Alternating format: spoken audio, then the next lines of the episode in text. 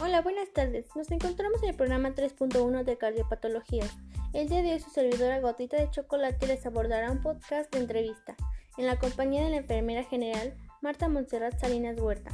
Demos inicio a la brevedad con nuestro tema cardiopatía isquémica. Comencemos. ¿Nos puede comentar en, en qué consiste la cardiopatía isquémica? Hola, ¿qué tal? Muy buenas tardes. Sí, claro, es una lesión en los principales vasos sanguíneos del corazón. ¿Cuál es su causa?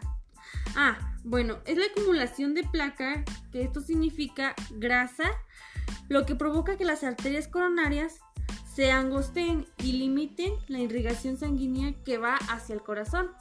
¿Cuáles son sus signos y síntomas? Las áreas de dolor pueden ser en el pecho y de forma gastrointestinal, indigestión o náuseas. El malestar general puede ser el aturdimiento ligero o sudoración dificultad para respirar o taquicardia. ¿Qué especialista interviene? El cardiólogo y un cirujano cardiotorácico.